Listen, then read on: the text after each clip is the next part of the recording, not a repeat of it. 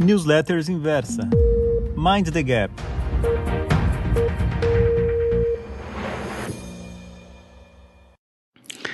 Olá, leitor. Aqui é o Marink e na newsletter de hoje, Suécia 4, Itália 1.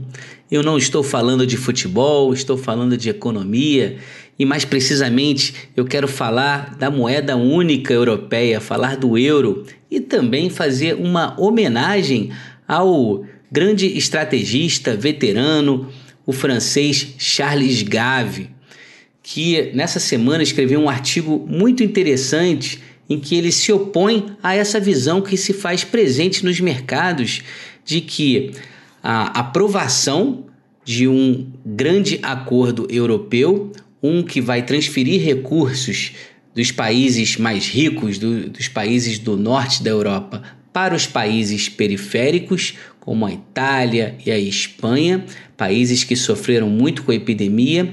O Charles ele se opõe a essa visão de que esse acordo representa o fim da crise existencial do euro, uma crise que fez com que muitos investidores praticamente não investissem na Europa, com receio de uma eventual saída da Itália que poderia provocar uma crise bancária sem precedentes e simplesmente tornou aí os ativos europeus é, não investíveis por um longo prazo. E o que a gente viu recentemente foi uma reação bem positiva dos mercados. O dólar perdeu valor. Eu que vinha falando aqui do dólar, que isso vinha tirando meu sono. De fato, o DXY, essa, é, essa medida que representa o dólar index, que tem o euro representando ali 40% de uma cesta, e o que a gente viu foi que o euro se valorizou bastante, saiu lá do 1,11, 1,12 para até mesmo indo até a 1,19. E tem muita gente falando que isso é só o começo, que a moeda europeia tende a se valorizar muito. Mas o Charles Gave discorda disso. Ele discorda de uma forma muito interessante e é essa a forma que eu quero compartilhar aqui com vocês. O Charles ele compara a Suécia com a Itália, dois países que, nos, durante os 20 anos que precederam o início da moeda única europeia, do euro, esses países eles cresciam num ritmo muito parecido em termos de PIB. Mas depois do início, né, do que o euro entrou em uso, e a Itália optou por seguir o caminho do euro, enquanto que a Suécia foi por um caminho distinto, mantendo sua própria moeda, a coroa sueca, o que a gente viu foi que a Suécia cresceu ao longo dos últimos 20 anos, viu o seu PIB crescer 42,6%, enquanto que o PIB italiano sofreu uma contração de aproximadamente 8%. E aí o Charles, ele faz uso de uma ferramenta que ele propaga essa ferramenta aí, ele faz uso, é, é quase que um clássico dentro do mundo da casa de pesquisa Gaveco, que é o modelo de Vixel. Ele se refere ao economista sueco, conhecido como, cujo nome é Knut Vixel. E a teoria, de uma forma bem simples, diz o seguinte: que a taxa de juros de um país deve ser mantida ligeiramente acima da taxa de retorno da economia. Essa taxa de retorno normalmente é medida como um ROIC, né? um retorno sobre o capital investido. ROIC seria a sigla em inglês. Então, o que o Charles nos diz é que deve-se manter a taxa de juros da economia um pouquinho acima dessa taxa de retorno sobre o capital investido, de forma que somente aquelas empresas que performam realmente muito bem consigam caminhar, avançar. Esse tipo de formato é um que incentiva muito a melhores performances. Ele é inspirado também nas teorias né, do Schumpeter, da destruição criadora e por aí vai. Diz o Charles né, a sua interpretação desse modelo que em situações em que a taxa de juros está muito abaixo da taxa de retorno na economia, o que isso leva é engenharia financeira. E a gente tem um exemplo muito claro disso ocorrendo nos Estados Unidos. A gente viu por anos recompra de ações. Eu recentemente falei por aqui de uma engenharia financeira conhecida como SPAC, que se faz presente nos Estados Unidos e muitas outras que estão por aí. Quando em situações em que a taxa de juros está bem acima da taxa de retorno das empresas, essa situação é a situação italiana. Por quê? Porque a Itália e a Suécia, antes né, da, do início do euro, essas duas economias apresentavam é, margens operacionais, e aqui eu estou falando do setor não financeiro, suas empresas apresentavam margens operacionais bem parecidas, por volta de 22% a 23%. Depois Dali, né, com o euro né, sendo uma moeda muito forte, o que a gente viu foi que a Itália foi ao longo do tempo perdendo competitividade. As margens operacionais das empresas italianas começaram a cair.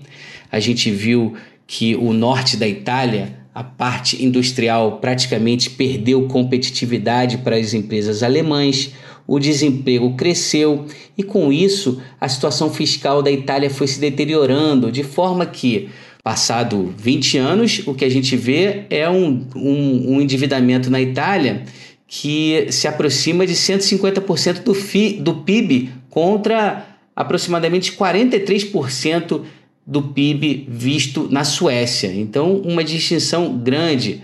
A gente viu as margens né, na Itália diminuir bem e a Itália foi praticamente entrando no que é conhecido como um debt trap em inglês, ou uma espécie aqui, não sei se a tradução ela é perfeita, mas algo parecido com uma certa dominância fiscal.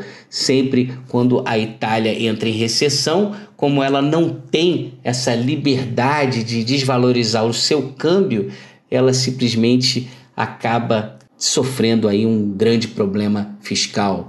Quem aqueles que já estão no mercado acompanhando o mercado a um determinado a um, a um prazo mais longo, onde se lembrar da crise europeia de 2012, que a taxa de 10 anos da Itália atingiu níveis como 7%. Hoje essa taxa de 10 anos está em um nível bem baixo, até mesmo porque a Itália tira proveito da estabilidade gerada pela União Europeia, em particular pela Alemanha, que se beneficiou muito do euro.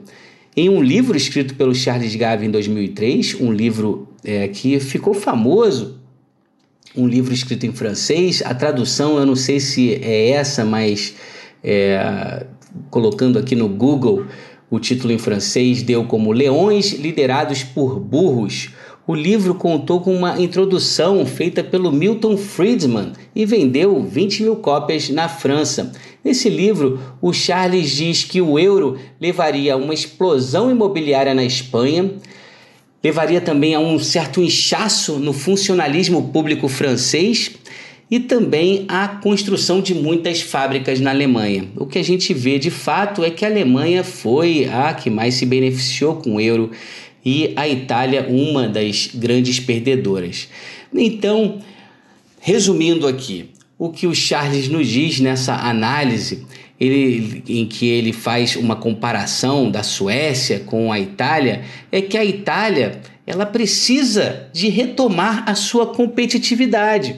Tem um gráfico em um do, nesse artigo publicado em que ele mostra que o câmbio medido pela taxa efetiva taxa real efetiva, quando você compara o euro, que é a moeda da Itália, com a moeda da Turquia, por exemplo, com a própria moeda da Suécia, dos Estados Unidos, do Reino Unido e do Japão, na verdade, todas essas moedas, com exceção da americana, tá? A gente viu ali uma desvalorização em termos reais de aproximadamente 20%.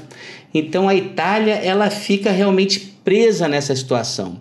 E que o Charles argumenta é que, mesmo que o norte da Europa promova transferências, doações, nada disso irá impedir que a Itália eventualmente tenha que retomar sua competitividade. sucumbir a uma desvalorização cambial, uma saída do euro e o velho problema do sistema bancário do sistema bancário do velho continente deverá persistir.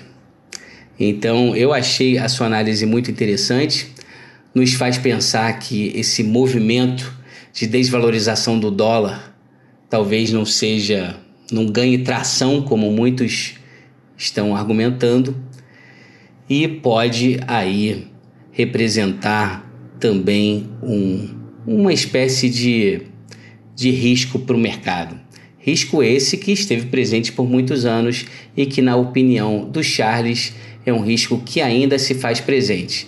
O Charles é um que vem recomendando o, a defesa através do ouro já há muito tempo.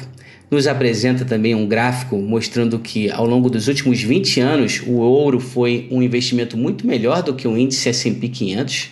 Né? E o Charles ele vem acertando nessa, nessa sua recomendação. Então é, ele nos deixa uma mensagem que um mundo onde os tecnocratas dos bancos centrais optaram por manipular a taxa de juros o melhor a ser feito é buscar proteção. E eu fico por aqui. Muito obrigado pela sua atenção. Até a próxima newsletter. Um grande abraço.